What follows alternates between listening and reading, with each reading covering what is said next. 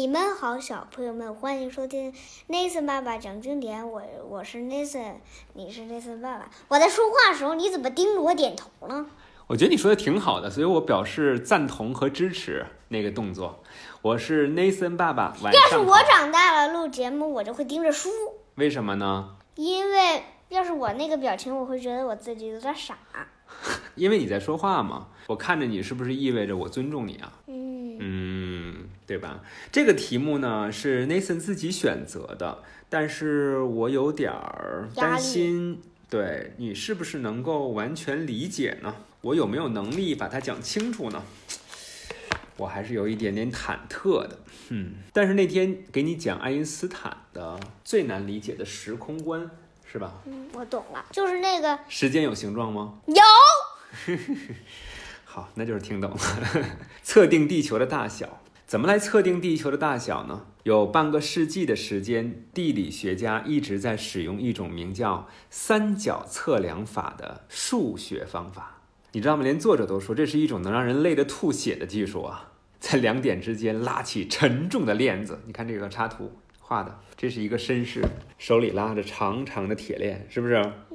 三角测量法呢，正是希腊尼卡伊亚的天文学家喜帕恰斯在公元前一百五十年用来计算地球到月球距离的方法。嗯，那是不是我们也可以用这个，呃，跟地球到太阳的方法，也可以这么计算了吧？嗯，都可以使用这样的方法，是吧？嗯，三角测量法的使用方法到底是怎么样的呢？你看，为什么它有难度？它里面涉及到很多的数学的知识啊。三角测量法是一种以几何为基础的测量方法几。何学，对，之前我给你提到过几何学吗？咱们讲的那个极简欧洲史的第一讲，对讲这个嗯，希腊人有多聪明，对他们学习几何不是为了解题，是吧？也不是为了考试。对，知道了三角形一边的长度和两个角的角度，嗯就可以马上算出所有其他的值。嗯比如你我两个人希望知道，呃，到月球的距离，是吧？嗯我们两个人首先要拉开一定的距离。比如说，你待在巴黎，你看这画了一个埃菲尔铁塔，是吧？嗯。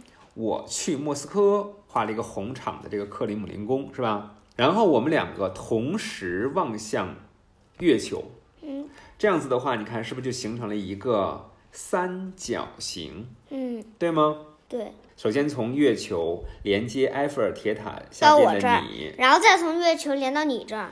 连到我在莫斯科的我，对吧？嗯然后再把埃菲尔铁塔和这个宫殿给它画一条线，这样就是一个三角形，是吧？嗯注意啊，地面上这个叫底边长度，是不是？嗯，然后你看月亮和埃菲尔铁塔这个位置角。和这个底边长度之间形成了一个角，是不是？嗯认识这个字念角是吧？嗯然后你看这边儿月球到克里姆林宫之间与底边的长度，这这两个边又加了一个角，是吧？嗯测定你和我之间那个三角形底边的长度，这是个长度，你可以测量出来，是不是？拿尺子量出来，以及我们分别和月球之间这个夹角的角度，嗯这这两个角是有角度的，对吧？由于三角形的内角和是一百八十度，就是你看一个三角形，然后它三个角的内角和相加，这个值加这个值加这内个角值，和是什么？你看这就很复杂了。你看这儿有一个角，是不是？嗯这儿有一个角，是不是嗯？这儿有一个角，这三个角加在一起是一百八十度。嗯如果这个角是六十度嗯啊，这是一个等边三角形，那就要用一百八十度减去六十度，剩下就是一百二十度。嗯一百二十度，这边这个角就是六十度，这边这个角也是六十度。嗯，三个六十度就是一百八十度。对，三个六十度就是一百八十度，六加六加六是不是十八呀？嗯嗯，那六十加六十加六十呢，就是一百八十，对吧？是不是有点复杂？嗯这必须得学了数学之后，学了几何之后，我再给你讲，你才能听明白呢。所以呢，不是爸爸不肯给你讲这一章，而是对于一个一年级的小朋友来讲，确实是很难理解啊。我们试着去说哈， 要是知道其中两个角的角度，就可以马上算出第三个角的角度。你只要用一百八十度减去这两个角的角度，剩下的就是那个第三个角的角度，对不对？嗯，知道了三角形，嗯，你说你用就是你用这个大三角减去这这个角的角度和这个角的角度，就是这个角的角度。对，这三个角的角度加在一起一定是一百八十度，是一个定值，这就叫三角形的内角和是一百八十度。嗯内角和就是这个内角加这个内角加这个内角，三个角加在一起的和就是一百八十度，对吧？这是一个恒定的值。知道了三角形的形状和一条边的长度，就可以知道另外两条边的长度。对，当你学会了几何学当中的三角形的角和边的计算的公式之后，我现在其实要想算我和月亮之间的这个距离，它其实只是算的是什么呀？算的是三角形的一条边的长度，嗯就可以把它直接变成一道数学题来解了。明白了吗？嗯啊，所以你看，数学的特点就是它可以把一个很复杂的问题变得很简单，是吧？嗯用一个等式就可以算出来。钢链子是干嘛用的？为了测量水平的距离，链子或者是带子必须要拉紧，因为气温极高或者是极低都会使得链子或者是带子松弛或者是收缩，所以测量仪器必须放平，这也是非常重要的。嗯他在算这个底边长度的时候，他们就使用了铁链子，因为这个东西呢是最不容易被风一吹啊就不直的。他为了保证这条边是直的，所以他们就采用铁链子，沉重的铁链子来测量，是吧？嗯伦敦到约克，最先尝试用三角测量法来测量地球大小的人当中呢，有一位年轻的英国数学家，他叫理查德·诺伍德。诺伍德非常爱好三角学，因此也爱好三角形。他决定用三角测量法来测量地球上一度经线的长度。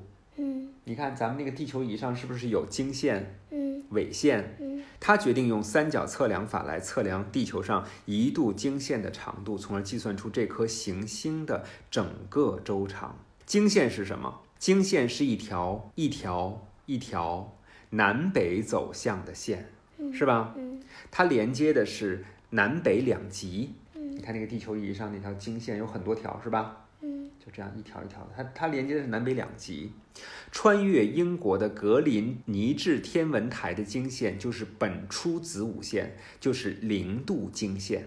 嗯，你看它有两个名字啊，一个叫零度经线，另外一个叫本初子午线，对它通过的是英国的什么天文台？格林尼治天文台。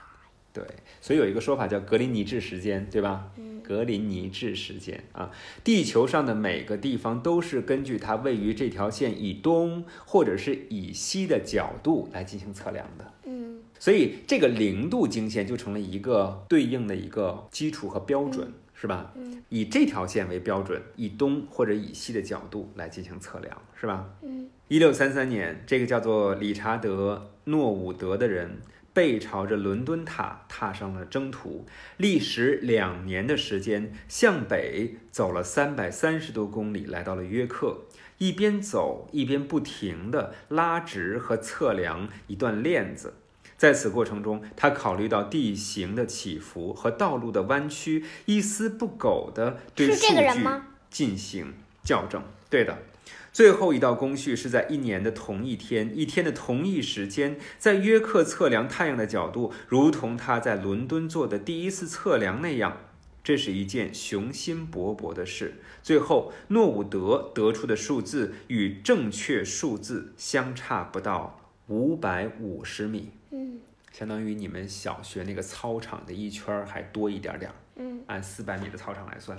遗憾的是，测量地球大小的任务却变得越来越复杂了，是不是有点难度啊？嗯，前面那个我还能理解点儿，嗯后面那个我就有点理解不了了。是吧？所以你看，我们其实还是要把我们的数学的基础打牢，对吧？嗯我们真的学到几何学的时候，开始学习怎么去计算三角形的边和角的时候，那么就特别容易能够理解三角测量法。嗯而我们理解了三角测量法，我们就可以测算出经度和纬度，我们就可以测量出地球到月亮的距离，我们还可以测量出地球的大小。所以你看到了没有？数学是一个非常基础性的学科。